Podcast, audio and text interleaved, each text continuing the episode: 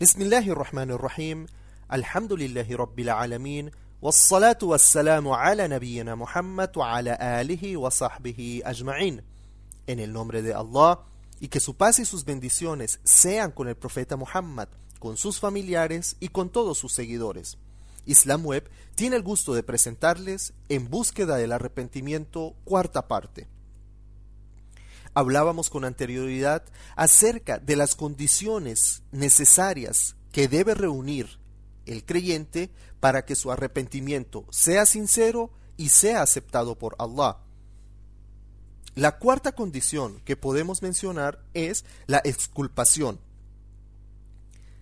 Si el pecado por el que se busca el arrepentimiento implica la violación de los derechos de otro ser humano, estos derechos deben ser restituidos para que la absolución pueda ser conseguida. La propiedad adquirida ilegalmente debe ser devuelta y el honor violado debe ser restituido, ya que Allah no aceptará las oraciones de aquel que vive de propiedad robada. Abu Huraira narra sobre el mensajero de Allah sallallahu alayhi wasallam que mencionó el caso de un hombre desarreglado y polvoriento en un largo viaje, que elevaba sus manos al cielo diciendo, Oh Señor, oh Señor, pero su comida, su bebida y su ropa son ilícitos y su sustento es ilícito. Así que, ¿cómo va a ser contestada su súplica? Aún más, todos los derechos insatisfechos del injusto serán eliminados de la balanza de sus buenas obras el día del juicio, cuando nadie se podrá permitir el lujo de compartir ninguna de sus buenas acciones, que actuarán en su favor. Abu Huraira también nos informó que el mensajero de Allah sallallahu alayhi wasallam dijo: Aquel que haya hecho un mal a su hermano con respecto a su honor o de cualquier otro modo, debería pedir su perdón ahora, antes del momento en el que ni los dinares ni los dirham, o sea, el dinero, puedan beneficiarle. Cuando llegue ese momento, una cantidad de buenas acciones equivalentes a las malas será anulada. Pero si no tiene ninguna buena acción, tendrá que cargar con algunos de los pecados de aquel con el que fue injusto. En esta vida, la violación de los derechos humanos también expone al pecador a las calamidades que puede ocurrirle, como resultado de las oraciones del que ha sufrido la injusticia. Ibn Abbas radiallahu anhu nos relata que cuando el profeta sallallahu alayhi wasallam envió a Mu'ad ibn, Jab, ibn Jabal al Yemen, le dijo: Protégete de la maldición del oprimido, pues en verdad no hay un velo entre ella y entre Allah. Por consiguiente, el arrepentimiento sincero no puede ser cumplido en un contexto de opresión continua o de violación de los derechos de los otros. Si el propietario de algo es desconocido o no se sabe dónde está, la propiedad debe ser dada al pariente más cercano, si se sabe quién es, y si no, debe ser ofrecido como donativo a los pobres. El pecador arrepentido debe, cueste lo que cueste, quedar fuera de sospecha sobre cualquier posesión obtenida ilegalmente, así como de cualquier violación del honor, como pueda ser la calumnia, las murmuraciones o los falsos rumores sobre todo aquello por lo que busca absolución. Aflicción. También es esencial que el penitente sienta profunda aflicción y pesar por su infracción. El remordimiento es la base del acto de tauba. Sin ello, el arrepentimiento se convierte en un ritual sin sentido, desprovisto de sinceridad e importancia. El pecador que se arrepiente sin autocondenarse disfruta secretamente de los recuerdos de su pecado, mientras que externamente finge haberlo abandonado. A no ser que la violación de las leyes de Allah sea abandonada de una manera interna, con el corazón, el pecador volverá nuevamente al pecado. Tauba sin remordimiento también está desprovisto de la conciencia y del temor de Allah. Y de esto es muy posible que tenga una meta materialista. Por ejemplo, aquellos que aspiren a un puesto que requiera abstención de ciertas inmoralidades, podrían renunciar hipócritamente a ellas, mientras que en su corazón abrigan un amor secreto por esas inmoralidades. Puesto que a este tipo de arrepentimiento le falta el ingrediente inicial de la sinceridad, es muy posible que se transforme en sí mismo en un pecado y sea contraproducente para el autor. El principal papel del pesar en el arrepentimiento fue enfatizado por el profeta sallallahu alaihi wasallam de tal modo que no, no dejó lugar a dudas. Encontramos en uno de sus relatos, estando con mi padre, me acerqué a Abdullah y le oí decir, oí al mensajero de Allah decir, el remordimiento es arrepentimiento. Mi padre le preguntó, ¿de verdad le oíste al profeta sallallahu alaihi wasallam decirlo? Y contestó, Claro que sí. Para que el remordimiento sea real, debería de haber también un firme propósito de no repetir el pecado de nuevo. ¿Cómo podría uno lamentar cualquier mala acción que haya hecho mientras planea hacerlo de nuevo? En un caso así, la aflicción no es más que una apariencia para el beneficio de otros, y no debido a un reconocimiento consciente del pecado y temor de Allah un pesar verdadero produciría un fuerte y sincero deseo de no repetir la causa de la aflicción.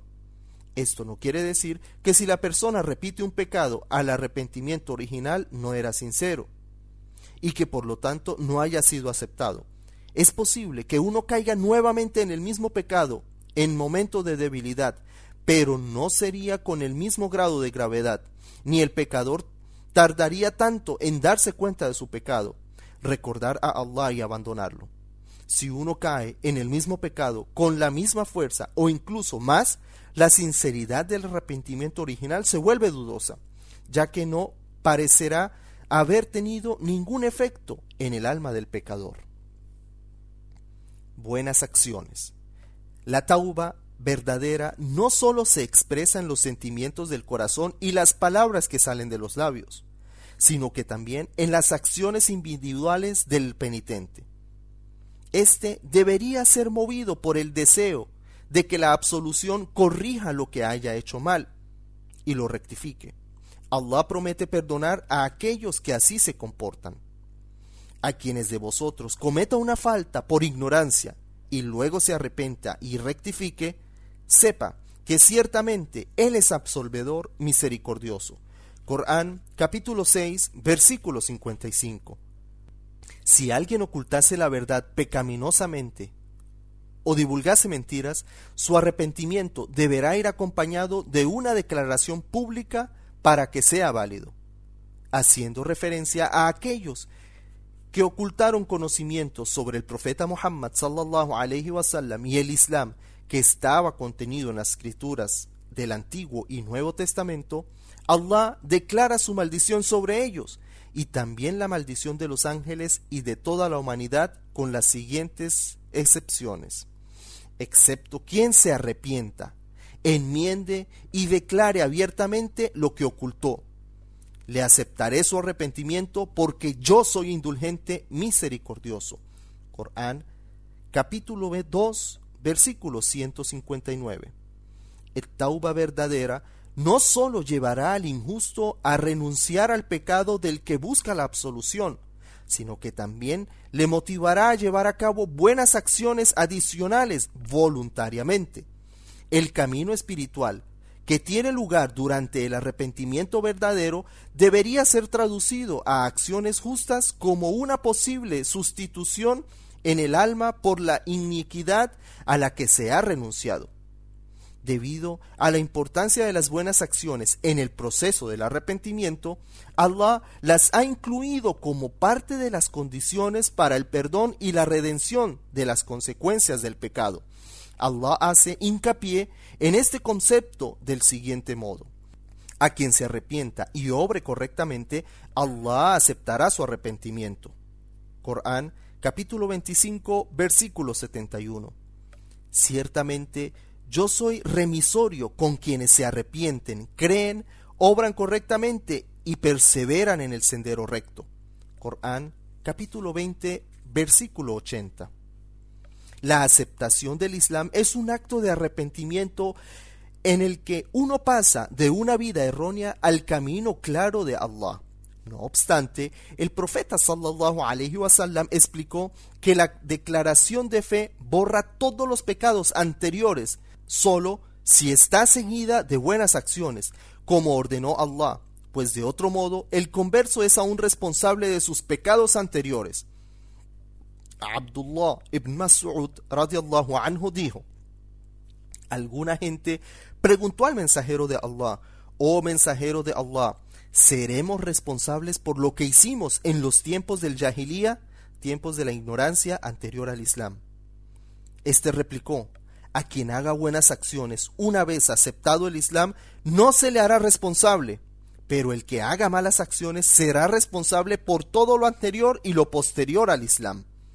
Además de esto, Allah promete recompensar a aquellos que se arrepienten y, y llevan a cabo acciones justas, con otras adicionales y buenas que reemplacen sus malas acciones pasadas, y otorgarles, además de eso, el paraíso como su última recompensa salvo quienes se arrepientan, crean y obren correctamente, a estos Allah les perdonará sus pecados y en su lugar les registrará buenas obras, y Allah es absolvedor misericordioso. Corán capítulo 25 versículo 70. Salvo quienes se arrepintieron, creyeron y obraron rectamente, estos ingresarán en el paraíso y no serán oprimidos en nada. Corán capítulo 19 Versículo 60. Sin una transformación positiva de este tipo, el remordimiento y el pesar del pecado pueden sencillamente llevarle a un estado extremo de depresión. En este estado de debilidad se vuelve nuevamente susceptible a los susurros y los empujones de los demonios internos y externos. Finalmente, las fuerzas del mal pueden llevarle a caer en más faltas. Por lo tanto, el penitente sincero debería de buscar deliberadamente todos los caminos posibles para hacer el bien y así aprovechar la gracia de Allah, por la que ha multiplicado ampliamente el valor de las buenas acciones. Dice Allah en el Corán, lo que podemos interpretar en español, quienes presenten una obra buena el día del juicio serán recompensados como si hubiesen hecho diez obras buenas. En cambio, la mala obra será computada como una y se castigará conforme a ella y nadie será oprimido. Corán, capítulo 6, versículo 160. Abu Huraira, radiallahu anhu, citó al mensajero de Allah, sallallahu alayhi wasallam, diciendo: Aquel que intenta hacer un bien pero no lo hace, lo tendrá registrado para sí mismo como una buena acción si intenta hacer un bien y lo hace, lo tendrá registrado como mil o setecientas buenas acciones. Aquel que intenta una mala acción y no la lleva a cabo, no se le registrará, pero si la lleva a cabo, sí se le tendrá en cuenta. Este favor divino de aumentar el efecto de las buenas acciones ayuda al hombre a borrar sus muchos pecados si actúa con prudencia, Allah dice en la última revelación lo que podemos interpretar en español como, pues las buenas obras borran las malas. Ciertamente esto es una exhortación para quienes reflexionan. Corán capítulo 11 versículo 114. El profeta sallallahu alaihi wasallam también dijo: Teme a Allah donde quiera que estés. Tras una acción mala, haz una buena y ésta borrará la primera y trata bien a la gente. Siguiendo este camino, las oportunidades de ganarse el perdón de Allah serán mucho mayores, según la última escritura. No temas, los mensajeros no deben temer cuando están ante mí. Sí, en cambio, quienes hayan obrado injustamente, pero si se enmiendan, sepan que yo soy absolvedor misericordioso. Corán capítulo 27, versículo 11. Allah también ha decidido que las mayores buenas acciones impuestas a los creyentes fuesen una fuente de expiación por sus pecados, debido a que estos pilares fundamentales del Islam están diseñados para entrenar al creyente en el bien, cuando se llevan a cabo al pie de la letra y con, el, y con el espíritu de la ley, se convierten en buenas acciones de la categoría más alta, capaces de purificar al creyente de sus muchos pecados. Por ejemplo, al wudú o la ablución. Abu Huraira radiallahu anhu nos informa que el mensajero de Allah dijo, cuando un siervo de Allah se lava la cara, todos los pecados que contempló con los ojos serán lavados con la última gota de agua. Cuando se lava las manos, todos los pecados que éstas cometieron serán lavadas con la última gota de agua.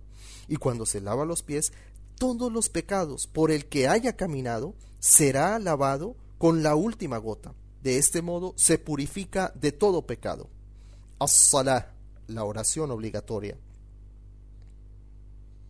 Umran nos informa de Uthman ibn Affan radiallahu anhu que éste oyó al mensajero de Allah sallallahu alayhi wasallam decir las oraciones obligatorias de aquellos que lleven a cabo el wudú como lo exigió Allah el elevado serán una expiación de los pecados cometidos entre una y otra oración. Salatul Jum'a, la oración en congregación de los viernes. Abu Huraira, radiallahu anhu, nos informó que el mensajero de Allah, sallallahu alayhi wasallam, dijo: Aquel que lleve a cabo el wudú correctamente, acuda a la oración del Jum'a, del viernes, y escuche en silencio, sus pecados serán perdonados hasta el próximo Jum'a y tres días más, pero aquel que juegue con piedras durante el sermón habrá disminuido con su acción su recompensa. Laylatul Qadr, la noche del designio divino. Abu Huraira, radiallahu anhu, narró que el profeta sallallahu alayhi wasallam dijo: A todo aquel que haya levantado para rezar durante la noche del designio divino, Lailatul Qadr, motivado por la fe y buscando la recompensa del Señor, se le perdonarán todos los pecados anteriores. As-Sawm el ayuno. A todo aquel que haya ayunado durante el mes de Ramadán, motivado por la fe y buscando la recompensa del Señor, se le perdonarán todos los pecados anteriores al-Hajj, el peregrinaje a la Meca.